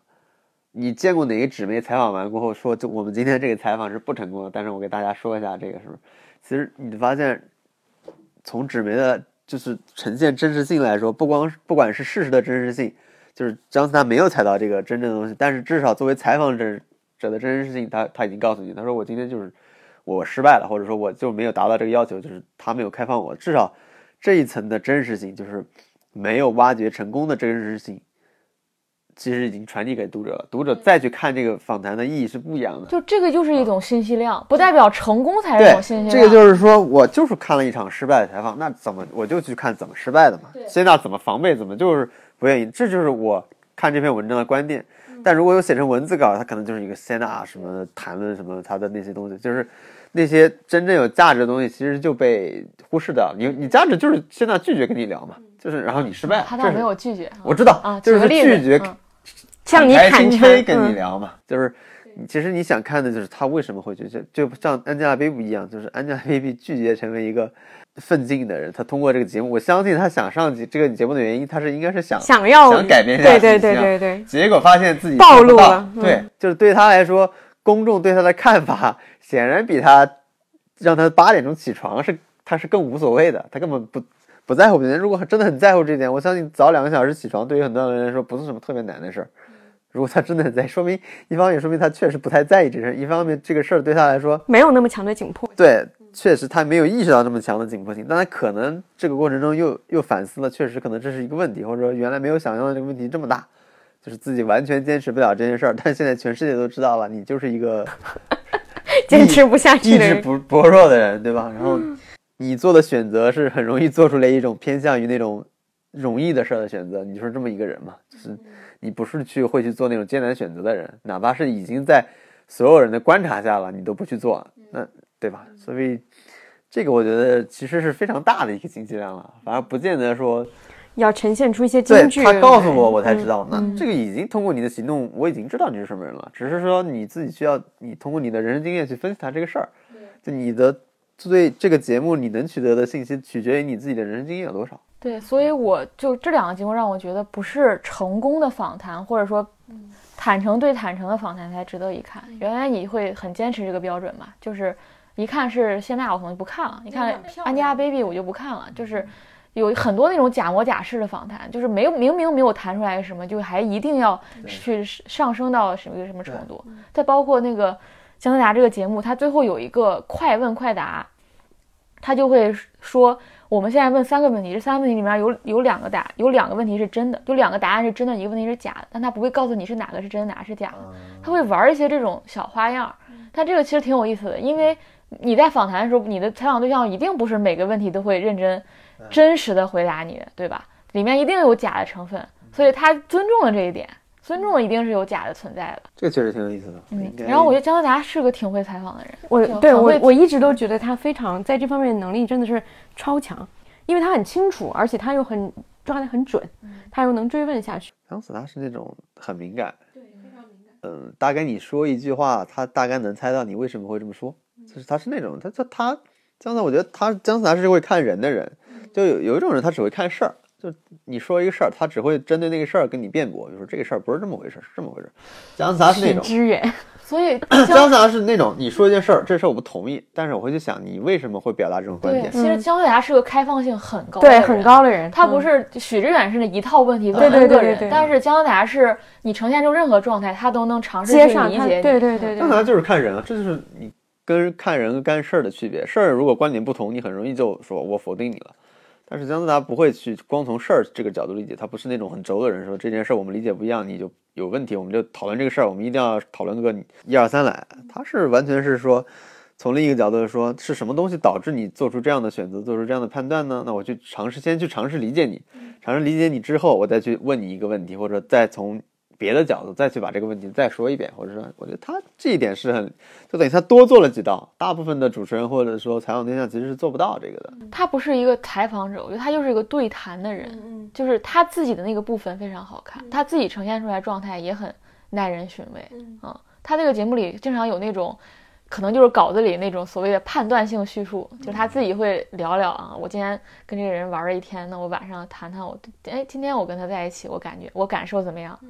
我自己的状态怎么样，就这个部分也是非常非常好看。对这种人就很难得，一方面他会理解别人的想法，就是别人做出这种选择或者说这个话的判断；一方面，他又很擅长把自己内心的真实上下很好的表达出来。这种其实是这个是一体的，就是他首先他会很真诚的面对自己的情感。嗯这里面互文一下，他参加了那个《我就是演员》的那个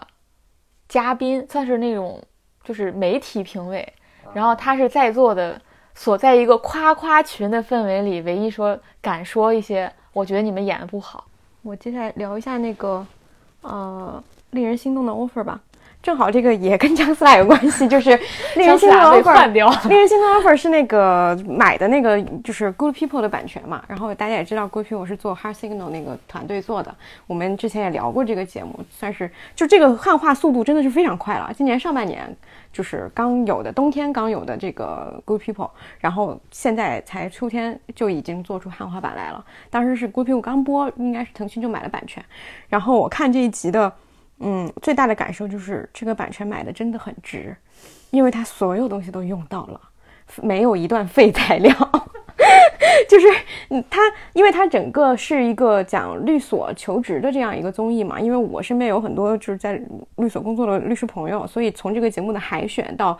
各种这些这些阶段，其实我都有收到消息，然后最后呈现出来的结果让我惊讶的就是它连。呃，它一比一还原到什么程度？就是第一期你看完以后，有人会觉得，哎，我是打开错了地方吗？就是我还是在看韩版吗？包括它里面呈现的，最开始会有一些实习生去上班的镜头，比如说我去那那个电梯门打开啊，或者说我这个公交车打开，然后我走过去，然后或者说我穿好衣服，类似这样一些细节性的东西，也都跟韩版是非常非常像的。包括它整个办公室的设置，它连镜头的摆放，就是办公室里面怎么去捕捉这个办公室里面的这些戏，它。肯定是韩版都有具体的，我们这个镜头放哪，然后这个镜头怎么切，它有这样一些设置。我觉得他连这个图都分享给了这个团队。腾讯找了一个样板，他他们因为两个两个节目应该都是找了一个新的，嗯，租了一个新的办公室去拍这个东西，不是真正的这个律所的办公室，所以他连这个部分就是镜头，他和和那个装修，他都复制过来了。所以你看的时候，你就知道。它是一个翻拍的项目，而且，呃，这些就是硬件方面的都算了，就是包括说人设都会让你有一些熟悉的感觉。就是里面有一个对，但它目前没有特别强的双雄的感觉，但是它里面有一个就类似于这种呃天赋型的一个选手，然后还有一些女孩是那种比较温柔的温温和的，然后还有一个已婚的，然后包括几个律师，就是老师的这个设置也是有一个特别呃就是胖胖的很温柔的，有一个就是像帅气的对帅气的，然后什么都会的，然后对对对对对，只是说他性别上可能有一些不同。有人提到说最那个什么的就是这个里面的选手设置也是。三女五男，嗯，韩版也是三女五男，但是在现实生活中，就是国内的法学院的人男女比例是相当悬殊的。你如果真的按照现实的去录取的话，根本不可能录取到这样一个比例。你就是按照韩版的设置，一比一的把那个套用过来了。这时候我就想问了，那不一样的地方是哪里？不一样的地方是它还是加了一些在呃，第一案件肯定不一样。它这里面因为因为呃，我们的法系跟韩国还是有区别的，所以它在这里面有意的设置了，比如说这一期的这个案子就是一个嗯名誉纠纷的一个案子，所以它有一些。嗯，侵权的，就是比如说我们去讨论网络暴力这一期，他就要带出一个话题，就是大家周震南和那个那个呃何炅他们就在演播室里讨论网络暴力对我们来说的影响是什么，就是他也要上升一个高度嘛，就是韩版他就不会。就是真的是就事论事去讨论案例和讨论他们的反应，他更多分析的是年轻人在这个职场当中他的性格，但是这里面他更多的可能是借助案例来讨论说一个社会话题，对一个社会话题，或者说是呃我们去讨论职场这个事情，泛泛的去讨论职场这个事情本身，但是演播室里没有几个真正上班的人。周震南是一个，周震南开始说，他说啊，我也想去上班。后来他听说上班一天要坐在办公室里坐八九个小时，他说要坐这么久。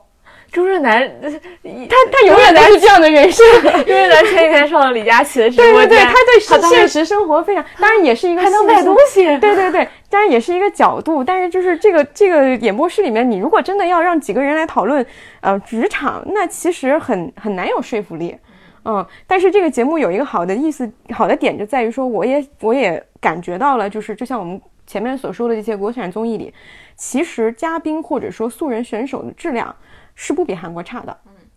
它是有大量的人可以去供你选择，他们也有很强的故事性可以去挖掘的。这里面的所有年轻人，包括这些导师，呃，他们的素质都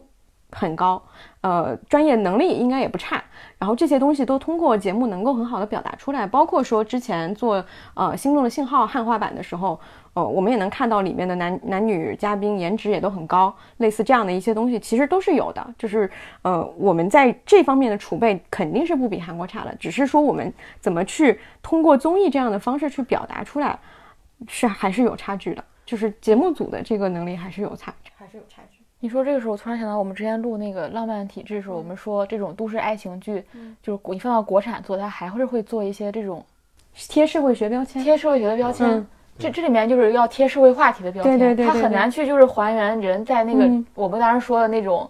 氛围当中，你的那种状态是什么样的？好像这是国内做综艺的套路吧？好像感觉每个综艺都想上热搜一样，就是他一定要造几个概念出来。因为好像你他的 KPI 应该就是你上热搜多少，必须拿那些东西，你是很难说以一个完整的态度说，我就是观察人类在职场这个东，你的第一次去面对职场那种紧张感，那这个东西上不了热热搜啊，这怎么上热搜呢？它没有一个关键词。对呀。没有争议性的话题，哎，我我有个很好奇，他一比一还原韩国的那个布景，他他是真的在律所的办公室里做的吗？还是搭没有？应该是搭的外景啊。就是我看那个就是样子不太像是他们律师真正工作的环境。我就很好奇，京都不在国贸吗？啊，不是京都，他们是那个敬天城。哦，嗯，不是京都，换了一个律所。嗯，对对，上海的一个另外一个律所。所以是在上海拍的。对，上海拍的。哦，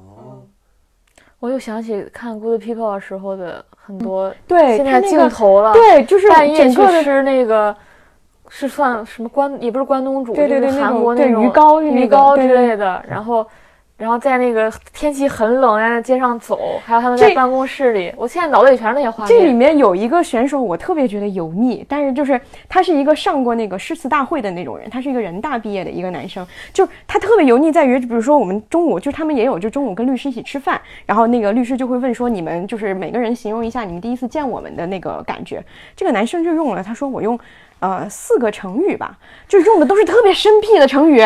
就是让人觉得很尴尬，就是你在现实生活中遇到一个这样的人，我是会觉得非常尴尬的。但是他业务能力，好几档很尴尬的语言节目。他就是他，当然他业务能力应该是不差的，可是他就是一个非常，而且他的性格也很有意思，他就是那种很有野心的人。只是说他的这个表现，他说完那些文文绉绉的话以后，演播室里的何炅他们就哇，好有文采，哇，我都做不到这些。然后我就心想说，没有人现实生活里会这么说话的吧？至少我没有见过这样的人，就是，就是还是会有一些很很中国的部分，你会觉得像是在表演一样。看《Good People》的时候，你觉得是就像在看一个职场剧，对，非常代入。对，就是卫生嘛，就是这个里面他也用了卫生的插曲。但是他用的时候是在一个特别不恰当的时候用的，就是在大家第一次见面的时候，他想起了卫生。我觉得这个东西应该是这 Good People 会在那个每天结束之后，夜幕降临，你知道，就是那种氛围上来的时候，每个人自己在低头回味自己今天的表现。他只在那个时刻，就是人在那个时刻你才会抒情啊，因为你白天在一个工作状态当中，哪有时间去抒情啊？对呀，就节奏不对嘛，怎么不找我们去 做插曲呢？你看我们每期节目的开头曲多么优秀。这不是我说的，一个从来没有选过曲子的人说。所以我说在公允嘛。所以我觉得就是就就就是讨论了这么多国产综艺，我觉得主题就是其实有很多可挖掘的东西，而且也有可能去把它做得更好。嗯，我觉得是可以做好的，就是要少少点油腻，对，多尊重一些内容本身的规律，对人本身吧，我觉得，嗯。然后接下来我们聊最后两个。韩综其实也是我们不是什么新的东西，都是我们看了一段时间的。一个是 U Quiz，然后主要是他有上周的那一期比较值得聊，是呃他们去了上岩洞，就是韩国的，就首尔的，就是所有的嗯。电视电视台聚聚集的一个区域，然后他们去在那里那一期，那个刘刘在石给金泰浩打了电话，又在那个 T V N 偶遇老罗，就等于说这是一一期非常就是韩综粉丝不得不看的一期，嗯，然后王老师有什么感想吗？对于这期？我因为 Quiz 我其实一直在看了，就是很很多人可能中断了，我其实每期基本上都看了，是这个我觉得就是一个 挺常规的一期，只是。放到了那个电视节目的从业者里边，他是大家都很熟，但对会很熟。然后里面你也会有些好奇的点嘛，就比如说今天要和呃金泰和不是 龙一石，龙一石，龙一石就是韩国综艺两大山脉嘛，就是这种类似于这种东西。但我觉得看到刘在石吹捧罗在罗应石特别好笑，因为我是我韩国综艺的王。对，因为我自己知道，就是因为他们俩之前基本上是没有没有没有可以说没有合作过。合作过任何，所以就很有意思。因为原来的一一般的说法就是，刘在石是个 line，刘在石的 line 基本就是跟金泰赫绑一块的，然后江虎东。江虎东基本上就跟罗英石绑一块的，所以很少所以见到。他们俩才会说嗯，对对自己影响最大的大众明星，一个人说的是刘在石，一个说的对江虎东。嘛。对，所以你大概了解一下他们俩，因为对他们，因为是这种关系，当然也是传言，他们并不是说非要分成什么 line，、但是实际上他们俩是很尴尬的，这两个人，就因 从不合作，因为罗伊石显然从来也不找刘在石，但是跟他的关系也没有那么好，所以他们俩见面，我自己感觉是很很尴尬的一种氛围，就是你发现他们俩是很不熟的，所以你看罗伊石那个表现其实是很很拘谨的，或者说其实挺有那种，但他现在也很有综艺感啊。对他现在综艺感现在太强了，他老出镜 是吧？这种。对，先开始说我做节目不是为了收视率，哎呀，其实也是为了收视率，就是老说这样一些就是反转油腻解了构的话，，对，他其实已经比较油了，就确实是比较油了，是已已经有综艺腔的那种东西了。然后说了很多东西。我们那个第一期的时候也都说过，对就是他做综艺的一些秘诀因为啊你对他很熟了嘛，然后他其实自己也回答很多很多很遍了，多遍了。对他自己也说了，说很多对，因为他自己有一点我觉得挺真诚的，就是他自己也说了，别人说的时候我就随便答答，但是你刘在石这个问嘛，我好像又得回答的正经一点，那好像也没法回答的更正经一点了。对，然后刘在石你发现面对他也很拘谨。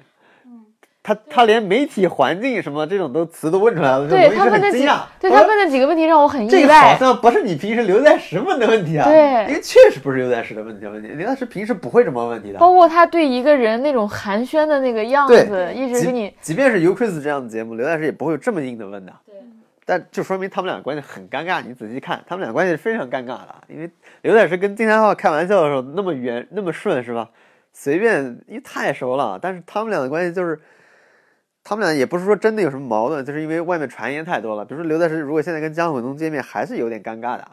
就他们俩是都也是不，你看，当然不可能有一个节目同时用江虎东和刘在石，王不太浪费了见王。对对会有一点，因为嗯你哪怕你本身没有矛盾，但是天天外面传你们俩有矛盾，你时间长了也会很很奇怪的嘛，就是这一点。所以我觉得那个我是很感兴趣的，就是刘在石第一次见，也不是第一次见，就是碰到罗英石这一点，然后正好偶遇碰上，我相信那也确实是偶遇。然后你看到罗英石就想躲他那个样子，很好笑。当我觉得他也有点演的成分了，他知道怎么去装模作样的躲躲躲开。我这个时候王老师做出了肢体动作，因为很好笑，因为那个你能感觉到他在演，就他会表演一个我到处找找路就逃不掉的一个一个动作。我觉得罗粉会骂我们的。我们就无所谓就是无所谓罗粉嗯怎么会骂我们呢？王老师现在也很油腻。对，所以那点那个是我觉得节节目里特别精彩的，我想看他们两个之间怎么交流，果然还挺尴尬的。然后你看那个曹少也，当然就更尴尬了，就是他的位置就也没到那个位置，他还要对，曹少这这一期特别尴尬，特别尴尬，特别尴尬。他就是给自己设定设定为一个我要争取更多演出机会的一个人。但没有人理解嗯，解。对，但是他的人设就是我要争取更多演出机会，但没有人屌我。他的人设应该就是这样的。然后那个剪辑还把他跟老罗那个 对，撕开在画面的两端。就是正常情况下，就我没有机会，但是一般人会客套一下，你还是有机会的。但是他确实没有机会，这个才是最尴尬。就是一般人实力差不多，可能说一下啊，别人还客套一下啊，我们下次合作是吧？但完全不跟他客套，因为我们确实没有任何机会合作，因为你的咖位确实到不了罗云石的那个位置，罗云石也不会用这样的 gagman，罗云石是很少用，除了江虎东和李寿坤之外，他们是他是不用的，他基本上已经用演员和这些歌手什么都会用，但是就所以这一点是让曹少很尴尬，他自己也知道合作的可能性很小，但是你又说你又没什么别的梗，可对，说然后你又把自己坐那个位置，你就会让自己很尴尬嘛，你就把自己晾在那里了。我看这一期除，其实我知道之前就知道了，就是会有呃打电话给金泰浩和见到刘在石，但我看这一期更多的感动是其他的从业者。这个事情是因为每一期的 U Quiz 它都会做一些就是升华性的东西嘛，就是这一期的意义就是我们做电视节目放送的意义是什么，类似这样的一个主题。然后他采访的不仅有做综艺的工作人员，还有做电视剧的。而且他在做的时候是一个非常强的互动，就是因为现场拍摄的工作人员也是工作人员，也是这一期的主角，所以他们在采访到一些工作人员说我们的生活是怎么怎么样的，比如说那个女生说我们的生活当中没有金秀贤，就是没有电视剧里面的帅哥，然后所有的就会镜头就会放大，放到所有的工作人员说确实没有，对，类似这样的一些互动，包括他整个剪辑的时候会真的出来一个剪辑屏幕，然后去说哎暂停一下，然后音乐的各种这样一些东西，甚至他把 U Quiz 这这一期要制作需要的时间全都在这期节目里面放到了。我觉得这个点是让我非常感动的，就是它呈现出了说我们现在所看到的这期节目我拍的是我们的故事，对我们是付出了什么样的辛苦。虽然现在整个环环境不是特别好，收视率很低，然后我们也依然为了我们。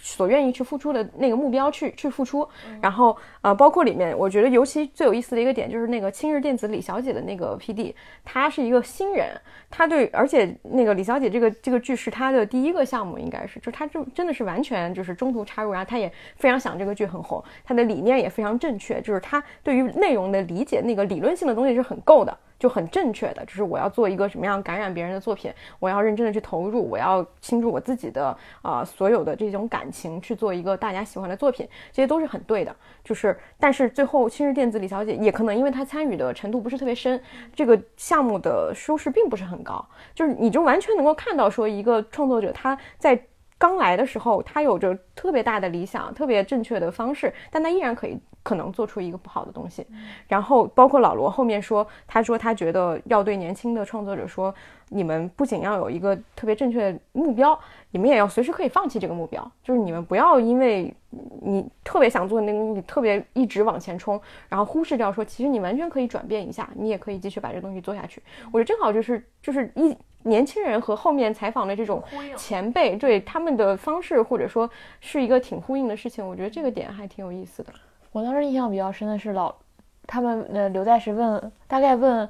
老罗他的危机吧，然后他就说他做那个冰岛的三餐的时候，他说为想做五分钟，其实也是。意识到说想要寻求一些变化，对我想起我们聊那个 综艺前浪和综艺后浪，我当时就脑子里想到了张 teacher，对对对对对，就是我觉得我就很好奇他对这个有没有认知嘛？我觉得是有的，对他呈现出来回答这个就是代表着他已经意识到了，对对对，嗯。但是我看完那期以后，那个是我最想让刘在石问的问题。嗯，我又我我又查了一下《新西游记七》的收视率还是很高，很好，还是比这个已经是一个嗯对一个一个一个经典 IP 了。对对，短期内不会改变，但是你得有有新的东西出来嘛，肯定有这个危机的。嗯嗯，有这个危机意识。好的，那《新西游记》还有的，《新西游记七》还有的聊吗？感觉就没有什么可展开的部分。有点像浪漫体质那种感觉，希望他们玩个一百季吧。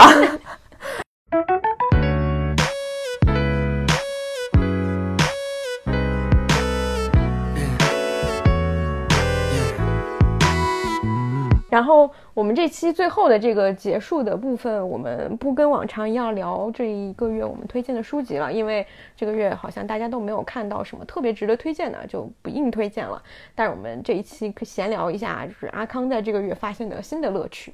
我之前根本不知道李佳琦和薇娅这两个人，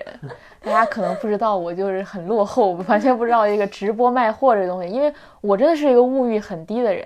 我就低到我很希望我没有这个肉身，我直接全面线上化，我觉得很好。我是怎么看到的？也也可能是你们都发，你是发微博还是说有说这两个人之类的？我就想抱着想看看到底咋回事儿，然后看了之后我发现有个很大的感觉，就是阿里巴巴完全可以是一个内容公司，就是它不不光是阿里大文娱，就它本身这个直播是就是内容。我就是第一次感觉到，就内容电商这个词是成立的。就他们就是在输出内容，不管是李佳琦还是李佳琦会更突出一点在内容这个。因为李佳琦有一些特别的金句，他有一些特别个人化的东西。对，嗯，然后嗯，我我看了一个数据是薇娅是去年一年是卖了二十七个亿，然后我就非常，因为我觉得他一个人就是一个百货公司，于是我就去查了查去年百货公司百中国最大陆最厉害的百货公司就是星光天地 SKP，然后他一年是。一百一百二十五亿，那你可以算算，这个人基本上是相当于最牛逼的这种百货公司，他可能一个人占十分之一，这样一个啊，不是十分之一，二十分呃五分之一，五分之一嗯，一个人占五分之一，真的我觉得这个很震惊。然后我觉得他跟李佳琦两个人其实路径还挺不一样的，然后风格也完完全不一样。就是薇娅比较像是一个标准，嗯，就一个模板，就是而且薇娅好好像更有那种陪伴感和亲近感的感觉，因为我见过她在直播的时候吃吃吃泡面，她是个很冷静的人。嗯。他不是李佳琦那种嗯。很会带动气氛，嗯他是一个，他虽然也会带动，但他整体是一个很冷静的，不是那种狂热型的。当然声音也比较比较沙哑对，嗯。然后那个李佳琦其实就是一个出圈的，他是一个非常个性化的人。然后我觉得这两个人都身上自带魔力，嗯就薇娅有一种让你信任她的魔力。因为我看她有一个直播是她卖一个面条机，然后那面条机就因为那个面粉放的时间长了，因为他们不是要演示嘛，所以他可能已经准备好了面粉，那个面条机那个速度就很慢，他当场就说，如果是这样子，我我就不卖了，就这个货我们就下掉。他说你现在再把面粉再弄新的面粉来试一试，如果还是这样，我们就这个货就坚决不卖。就是他他会让你很有这种信任感。然后李佳琦呢，就是那种他会吐槽，他会跟他的助理就是斗来斗去的，包括他也会跟直播间的评论里斗来斗去的。对他们两个人是完全不同的风格，然后也有点像。观影坐标系有没有一个很规整、一个模板化的东西？一个人是充满个性化、出圈儿的一个东西，然后很有意思。因为我看那个时候，我真的就把它当成一个内容在看的，就是而且你你晚上，尤其是晚上的时候，冬天很很快就天黑了，你看这个就真的就是火热，他们就是火热而沸腾的生活本身。当然，你前提你要是你不能被你不能就是一个被消费主义裹挟的人，那我觉得你看这个就完蛋了。但是我觉得他俩有个好处是，我我原来一直觉得我我其实之前对他们有点偏见的，我会觉得就是他们就是鼓吹消费主义嘛，就让你买买买，从而过得很好，就是你只有通过买买才能过上更好的生活。但我看他们直播之后，我觉得他们没有这个倾向，他们没有向你渲渲染说你你必须拥有更好的，你你用更好的呃护肤品，你用更你用更好的包，你你才能你才代表了你的某种身份和怎样。他只是说，好，你生活需要各种东西，那我就给你推荐这些因为他卖的真的是百货，对它不是奢侈品，然后也不是特，就是它的价格也都有有差别。对，薇娅嗯是有各各种的。其实李佳琦是较为偏偏美美妆的但李佳琦也一直说，你你挣多少钱你就过多过什么样的生活。他说这句话我一直在我直播间反复的说，就是我觉得他没有到，我原来对他们是有点这种消费主义的偏见，但我看了之后，我觉得还好，就是他们没有去鼓吹这种价值观，只是说你生活当中如果需要消费，那有更便宜、更好的选择而已。嗯，而且我觉得他们俩真的是给我一种非常敬业，而且魔力而且而且真的做做到顶尖的这个程度，他们背后的这个能力也很强。对，看他们还有一种解压感，就是你看到一，我看他们的时候，我都我都想会工作更努力一点，就像你那种晚上看别人的职场剧一样，就是你看到别人对自己工作这么认真，然后你还做已经做到这个程度还这么认真，你难道没有点羞愧之心吗？李佳琦这他们已经是一二名了，但是你看薇娅，她就是现在依然是每天基本上六七点一直播到凌晨，将近一点钟，每天这样来，每天只睡只睡四个小时。因为很快就可能被追上啊。因为这两天李佳琦做了一大堆 PR，因为好像薇娅还上热搜了，什么他跟直播邓伦的事儿，好像出了一个把邓伦的粉丝惹恼了，好像在不停的黑他。然后一二名很快，也许很很容易就一手了呀。你这个行业就是这样。对，我觉得李佳琦现在有反超的可能吧，嗯，但是不管怎样，他们已经是行业里的最厉害的人了，嗯，但对自己的工作还能这么的 充沛，这么有充沛的热情，真的很感染人。今天的主题非常的正向，因为我觉得，就是一个人如果为一件事非常执着的努力，就是这个过程如果被记录下来的时候，它就是一个真人秀啊。我觉得它就是一个李佳琦的职场真人秀啊，他的直播，嗯，就有这种感觉，就是火热，这是火热，一点都不丧。你如果丧的时候，你就看他俩直播，你就被带动了那个气氛。一年卖二十七个亿还这么努力，你有什么资格不努力？就很实在，让人觉得就没有那些质问人生意义等这种虚无缥缈的东西，就是一单是一单，卖一单我就多挣两块钱，我觉得这种生活特别踏实。这个跟种地是一回事。个人价值实现找到了。踏实吗，是不是？对，跟我们上期互文，对，这种感觉做很多工作，其实你的链条是很长的嘛。你看到你最后的成果，其实是可能，比如说多人劳动、团队合作，然后你可能是一个链条上一小环，再看到一个成果，那个成果其实跟你关系已经不是很大。对我但看卖这个就是销售啊，对，我看薇娅和李佳琦，我觉得哇，他说他们的工作挺有意思的，你的反馈太快了，比你天天工作去买个热搜有意义多，写个十万加有意思多了。就是你起码不会质质质问太多的意义。我还对比去看了看李湘的直播，我专门去对比了一下，我就想看看别的直播为啥别的主播为啥就没有这个魔力，尤其是这种已经功成名就的这种明星来做。李湘的卖每一种产品都给我一种感觉是，这个产品我是不会用的，你们可以买，但是我是不会我是会用我是会用更高级的 这种感觉。是我看其他的就是主播，就是我也看过一些，就是他们那个排行榜里面后面几名的，就是有一些他们还有一些主播是那种曾经传统是卖衣服的嘛，什么什么张大奕啊，什么雪梨这种，他们就给三四名，对他们就给人给我一种很强的，就是我是在卖东西的感觉，我是要把这个东西卖。他有鼓吹说用了这个东西你就会变得更好，因为他卖过一个，我看他们卖过一个韩国的美容仪，他就会讲说韩国所有女孩子都在用这个，我就觉得我不能不没有。就是他的意思，就是说，所有女生，就是韩国女生为什么皮肤好，都是因为用了这个，所以你必须得拥有一台这个，就是他会有这样的一个逻辑在里面，就是非常就是是是你想象当中那种会卖货的逻辑。但当然，他们这种这一套也是有受众的，所以再加上他们以前有一些自己积攒的粉丝，所以还是有另外一些不那么强烈的主播，你就会感觉他们是疲惫的，就他们很容易就疲惫了，他们的体力不够，或者说他们的对这个太考验体力对了。精力不够，所以他们到后期没有那么强的带动性，你看，我们三个人录一个两个小时的播客，哈欠连天。已经筋疲力尽。他是一个人 对一直在说。好的，那我们能说什么呢？这期我们也录了两个小时，对我们能说什么呢？我们就没法直播卖货。我们没有反馈啊，你卖一个货，你挣了多少钱，你知道呀，是吧？我们的反馈是什么？我们的反馈就是大家说声音调小一点。划水，声音太小了，是不是感冒了？然后 是不是山东人？山东人，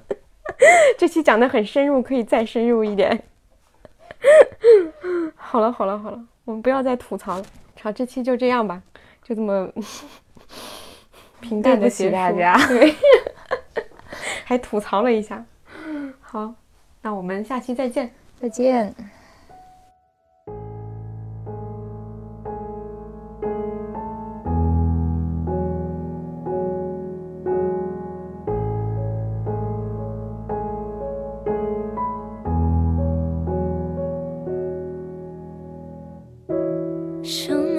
好，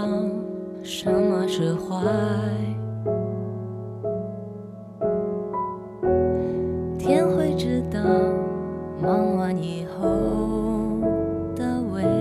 来。我放下背